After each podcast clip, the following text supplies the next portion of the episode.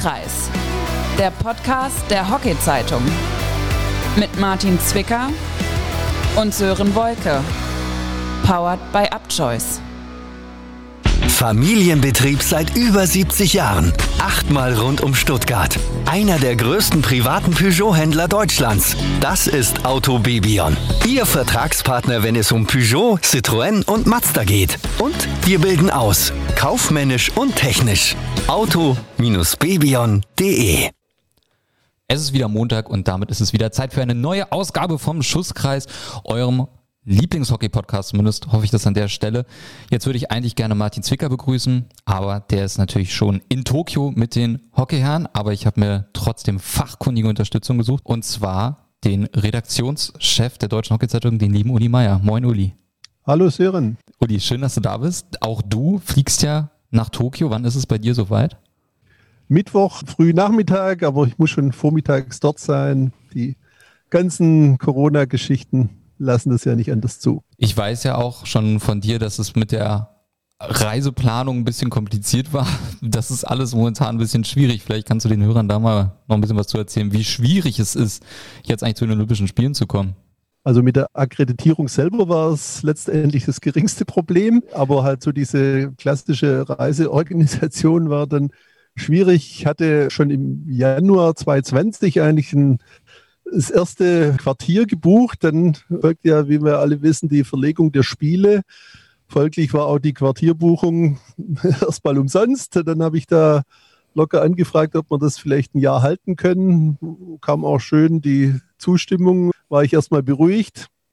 Und dann ja, ging ein ganzes Jahr rum, war auch dann schon mal äh, bezahlt. Und dann kam ja im Mai diesen Jahres von den Tokio-Spiele-Organisatoren der Hinweis auch an Medienleute aufgrund dieser verschärften Co Gegen-Covid-Maßnahmen, so nenne ich es mal, dass man nur in offiziellen Pressehotels wohnen darf, sonst könnten sie nicht gewährleisten, dass man überhaupt ins Land einreisen darf.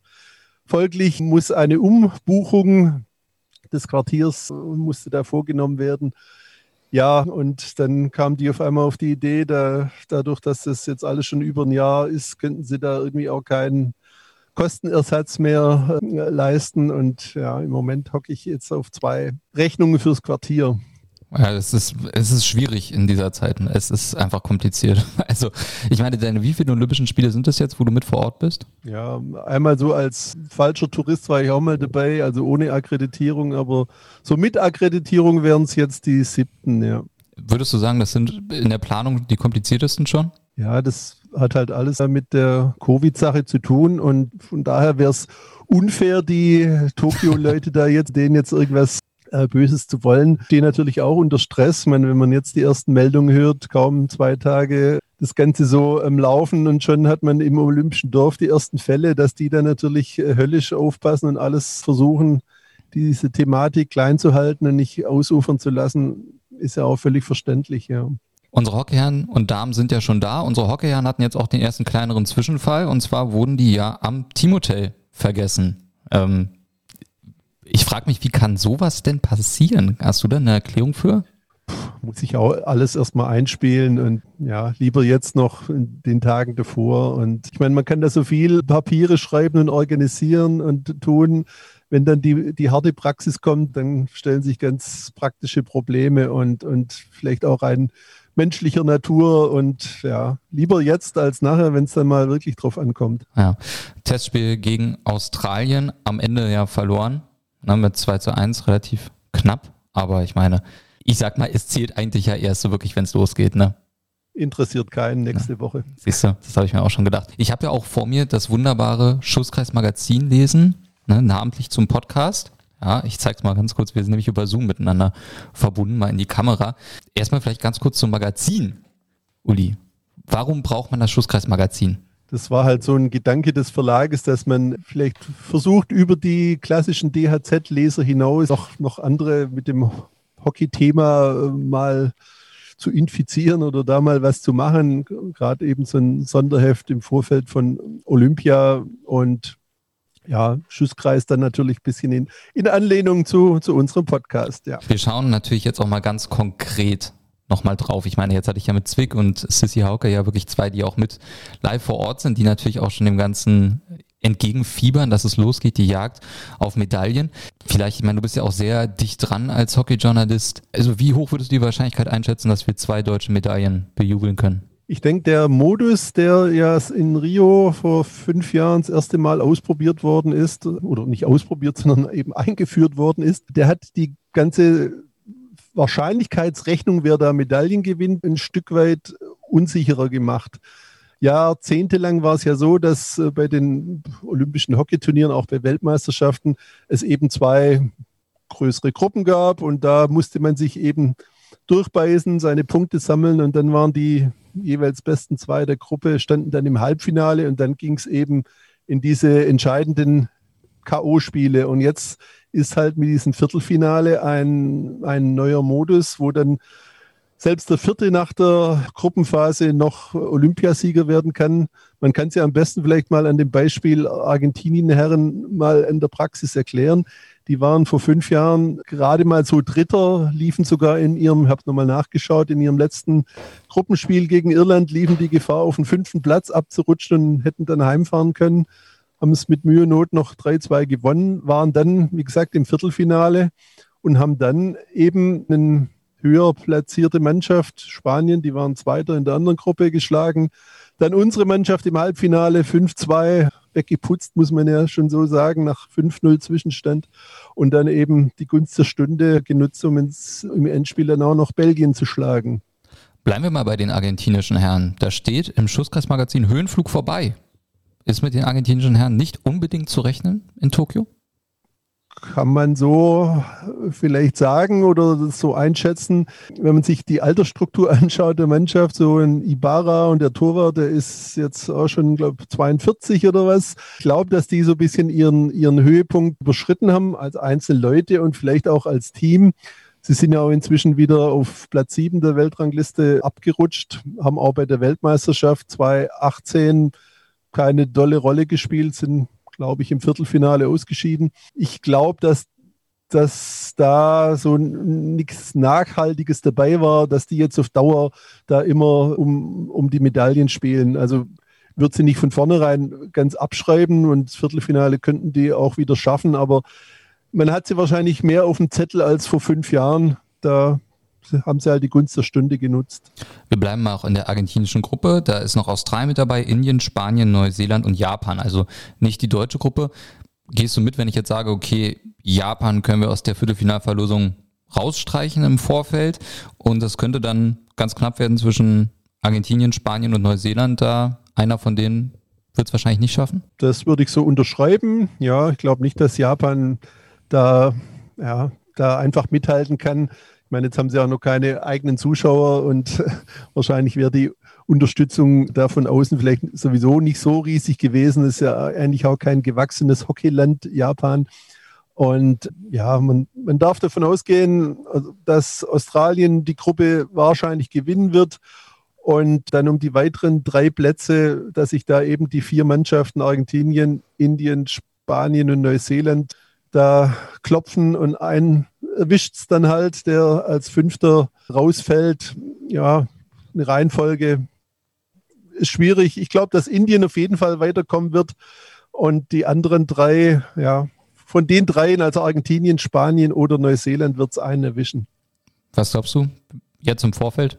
Ja, wenn ich schon meine Argentinier so ein bisschen schlecht gemacht habe vorher, dann, dann setze ich da noch einen drauf und glaube, dass die rausfallen. Also der Olympiasieger fliegt in der Vorrunde raus.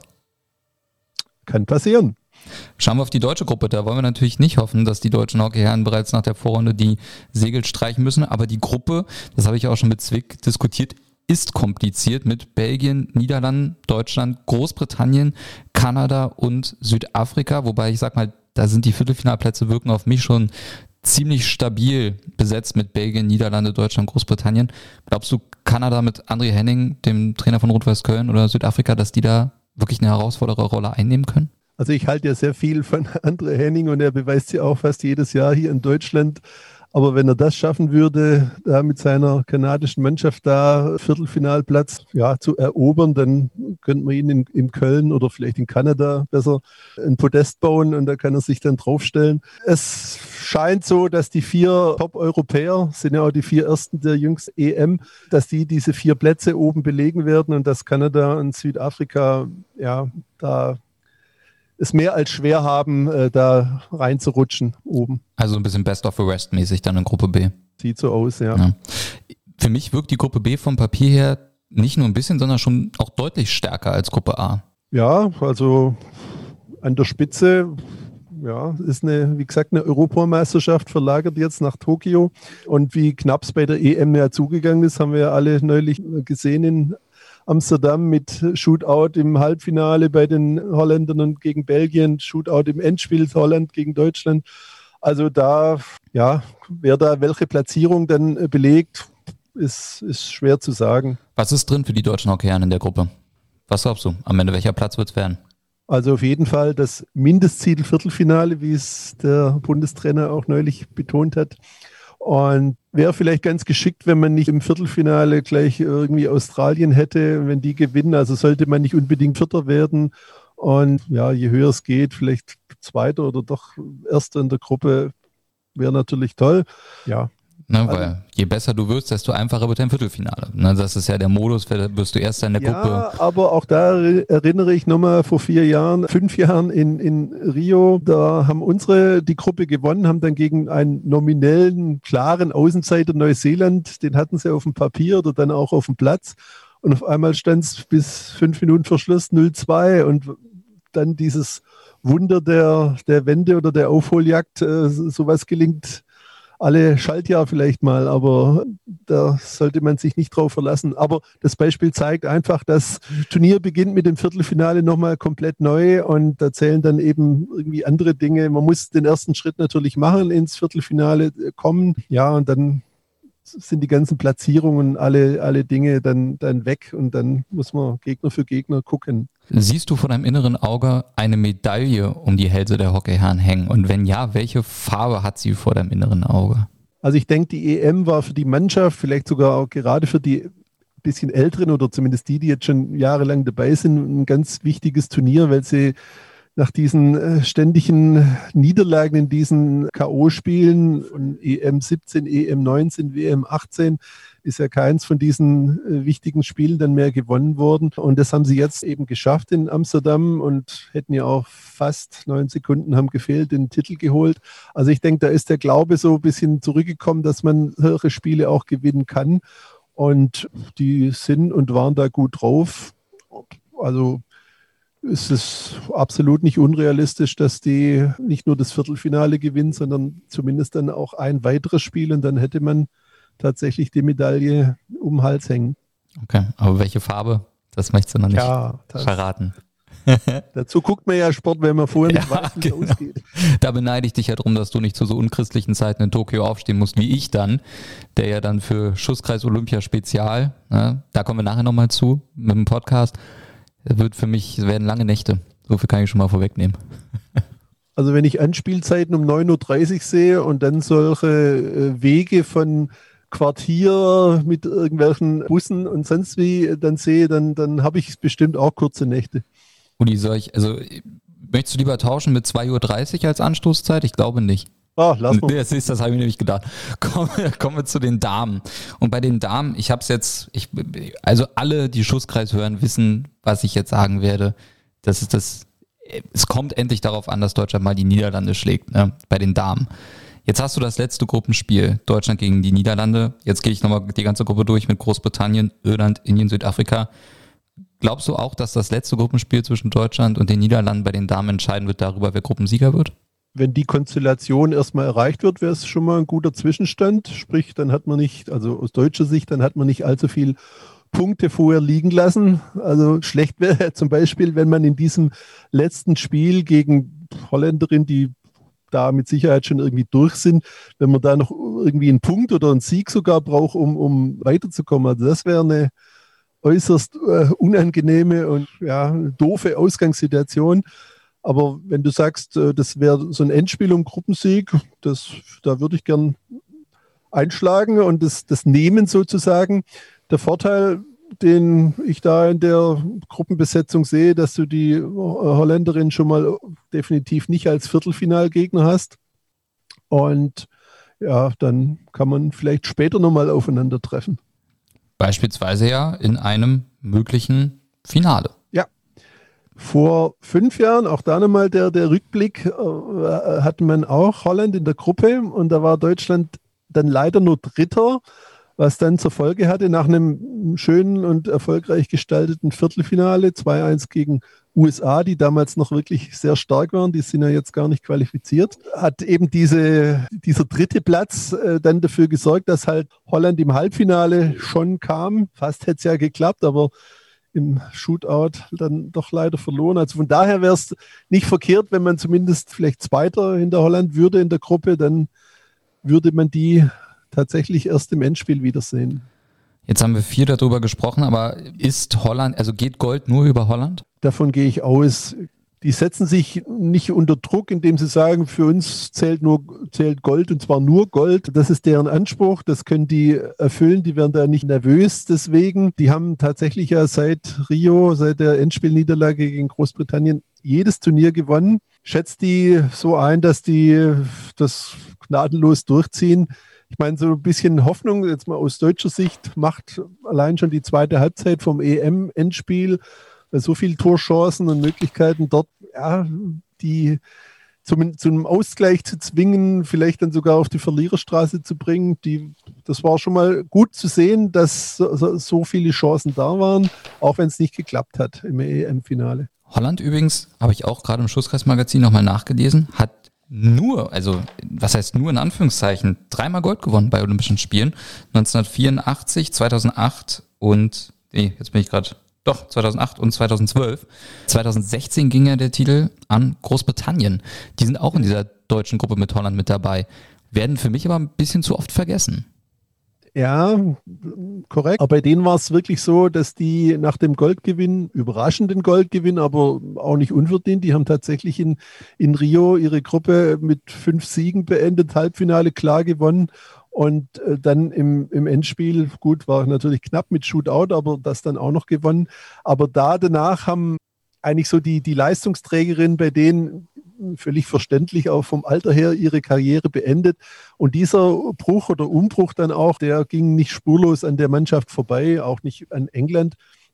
Die haben dann eigentlich relativ magere Zeiten, sage ich jetzt mal, danach erlebt und waren ja auch bei der EM jetzt kürzlich mit England, das ja immer das Gros der, der Großbritannien-Mannschaft stellt. Erste Mal in der Historie das Halbfinale verpasst. Also es deutet gerade wenig darauf hin, dass die da jetzt sich anschicken, ihre Goldmedaille erfolgreich verteidigen zu können. Ansonsten ist in der Gruppe noch Irland, Indien, Südafrika. Ist Südafrika da schon rauszustreichen und Irland und Indien streiten sich um den letzten Viertelfinalplatz?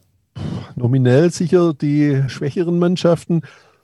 Indien hat eine interessante Mannschaft, die halt so in der Welt keiner so ganz richtig kennt, weil sie selten, sei jetzt mal, den sind zum Beispiel nicht in der Pro League dabei und, und ja, haben auch bei der Weltmeisterschaft jetzt keine 2018 keine so ganz große Rolle gespielt. Aber die waren im Frühjahr mal zu vier Testspielen da. Xavier Reckinger war froh, die auch tatsächlich nochmal testen zu können, als sehen zu können also er hat mir gesagt, es wäre eine technisch sehr starke Mannschaft, der halt so ein bisschen die internationale Erfahrung oder so fehlt. Ja, wie gesagt, nominell sind Irland, Indien und Südafrika auf jeden Fall die drei schwächeren Mannschaften in der Gruppe A. Trotz allem muss man da halt erstmal diese neun Punkte, die es da gibt, da holen. Ja. Aber du gehst mit, dass das neun Pflichtpunkte für die deutschen Hockeydamen sein müssen. Sollten sein. Äh, auch da mit Südafrika eine alte Erinnerung. Bekanntlich wissen wir alle, dass Deutschlands Damen 2004 Olympiasieger geworden sind. Und wie ging es Gruppenspiel gegen Südafrika aus? Kleine Quizfrage an dich. Warte, ich gucke mal kurz ins Magazin, weil da müsste es ja eigentlich drinstehen. Ah, gemein. Ja, 0 zu 3 in der Vorrunde. Deutschland hat 0 zu 3 verloren gegen Südafrika. Gott sei Dank hatte ich das Magazin dabei. die letzter geworden sind und unsere haben Gold gewonnen. Also auch sowas gibt es, ja. Es bleibt spannend. Gruppe B, ne, sind wir auch noch schuldig bei den Damen. Australien, Argentinien, Neuseeland, Spanien. und dann China und Japan. Auch da eigentlich, ich sag mal, dass die Favoritenrolle ja relativ klar verteilt. China und Japan, da müsste schon eine Menge passieren, dass die ins Viertelfinale kommen, oder? Ja, China ist so ein bisschen abgesackt, sage ich mal, wobei das ja wirklich über Jahre hinweg im Damenhockey eine echte Größe waren. Die waren 2-8 im Endspiel, haben zwei, nur Jahreszahl habe ich jetzt gerade nicht, aber die waren dritter Mal in der WM, haben eine Champions Trophy gewonnen. Also die, die waren mal eine richtige, richtige fette Größe im, im Damen-Welthockey, sind tatsächlich so ein bisschen, ja, bisschen in, in der Versenkung verschwunden, haben jetzt auch bei der laufenden Pro League, wo sie ja dabei waren, nur zwei Spiele machen können, alles andere aus Pandemiegründen abgesagt worden. Da weiß also niemand so richtig, wo die stehen. Sicher eher eine Außenseiterrolle. Also ich schätze auch mal, dass Japan und China wahrscheinlich die beiden sind, die man am ehesten auf die Plätze fünf und sechs ja, einordnen möchte. Und ja, Spanien als einziger Europäer in der Gruppe mal sehen, wie die anderen mit dem europäischen Stil zurechtkommen oder wie Spanien dann eben mit den ganzen anderen Stilen zurechtkommt. Ja, ich, die vier darf man, also Australien, Argentinien, Neuseeland und Spanien, die könnten es schaffen ins Viertelfinale. Auf wen sollten die deutschen Hockeydamen, also wen sollten sie unbedingt vermeiden im Viertelfinale aus dieser Gruppe? Puh, aus alter Erfahrung so ein Spanien-Spiel, also selbst zum Beispiel jetzt neulich bei der EM, dies, ja, dies, dies Halbfinale mit dem 4-1, was dann klar aussah, aber doch alles im seidenen Faden hing. Und bei der WM 2018 gab es ein bitteres 0-1 im Viertelfinale. Also ja, die sind immer unangenehm und das wird, würde eine haarige Sache werden. Also ich glaube, mit Neuseeland wird einem vielleicht ein, ein Stück weit besser liegen Argentinien, Australien sind dann halt nochmal von ihrer, ja, von ihrer Qualität wahrscheinlich nochmal eine Schippe höher. Also sollte man schon Erster werden. wäre schon, wäre schon eine Empfehlung. Aber man plant dann einen, vielleicht den, den vierten als theoretisch schwächsten der anderen Gruppe, aber man weiß ja auch nie, wie, wie da die Punktrunde genau ausgeht, ob dann wirklich der Viertplatzierte auch die, ja, die, die angenehmste Mannschaft für einen ist. Man hat wenig Einfluss, vielleicht sollte man nicht zu viel auf die andere Gruppe gucken, sondern einfach seinen Job machen, sich gut fühlen, sich gut entwickeln. Ich denke mal, das ist, wird ganz wichtig sein für, für alle Mannschaften, dass man das eben schafft, seine Form so zu konservieren, dass man im Viertelfinale richtig oben angelangt ist in seinem Level. Und du wärst ein Hammer-Bundestrainer geworden, weißt du das? Das war so, wie bei einer Pressekonferenz gerade eine Aussage. Einfach die Form konserviert. Trainer wahrscheinlich schon lange nicht mehr verlängert, Herr das, das ist ärgerlich. Äh, ganz kurz übrigens zu China noch. Ganz spannend. Die haben nämlich die K.O.-Spiele gegen Belgien gewonnen für die Olympia-Qualifikation. Und bei Japan, die jetzt, wo jetzt alle sagen, ah ja, die sind ja nur dabei als äh, Gastgeber. Nee, nee. 2004 qualifiziert, 2008, 12 und 16 auch qualifiziert. Bestes Ergebnis war Platz 8 in Athen 2004. Also die japanischen Damen sind nicht nur so dabei als Gastgeberin, sondern ja auch Asienmeisterin. Die können schon was, ne? Weil das wird immer, mir wird es immer ein bisschen zu einfach gemacht, ja, ja, ne, die, die fallen ja eh hinten runter, so, ne? Nö. Mal sehen, jetzt haben sie ja so einen spanischen tollen Coach, also toll, sage ich jetzt mal, weil er als Spieler ein ganz toller äh, Akteur auf dem Feld war, den Xavier Arnau, weiß nicht, ob man so richtig ausspricht, aber also wenn der an die Mädels, die japanischen, so viel ranbringt, wie er als Spieler auf den Platz gebracht hat, dann ist einiges zu erwarten, ja. Aber ob das halt immer so leicht gelingt. Wir sind gespannt. Es ist ja auch so, wir freuen uns jetzt schon, dass es losgeht. Wir schauen mal natürlich drauf, weil wir euch natürlich auch versorgen wollen, wann kann man das erste Spiel oder wann kommt das erste Spiel. Die deutschen Damen starten am kommenden Sonntag, den 25. Juli, zu nachtschlafender Zeit um 2.30 Uhr deutscher Zeit gegen Großbritannien ins Turnier, während dann die deutschen Hockeyherren schon ein wenig früher dran sind. Samstag, 24. Juli, 12 Uhr mittags gegen André Henning und die Kanadier.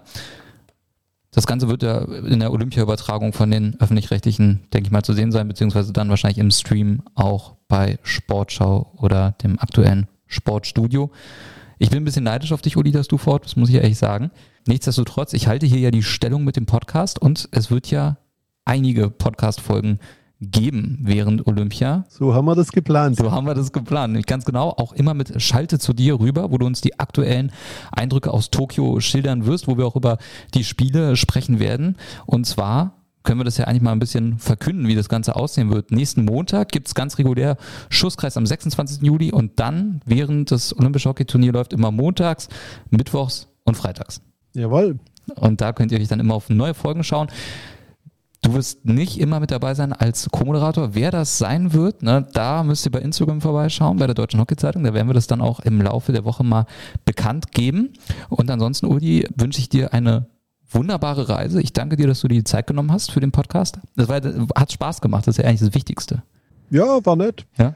Ich hoffe, dass ich gut reinkomme, ankomme und bin wirklich froh, wenn ich das erste Mal äh, A, das Hotelzimmer betrete und dann vielleicht auch einen Tag später oder zwei Tage später das Hockeystadion, weil so im Vorfeld lief nicht alles rund mit diesen ganzen Dingen, die man da organisatorisch beachten musste. Und ja, also Gibt's eigentlich, es wird bestimmt eine andere Reise als gewohnt. Gibt es eigentlich eine Mixzone, wo man dann interviewen kann? Oder?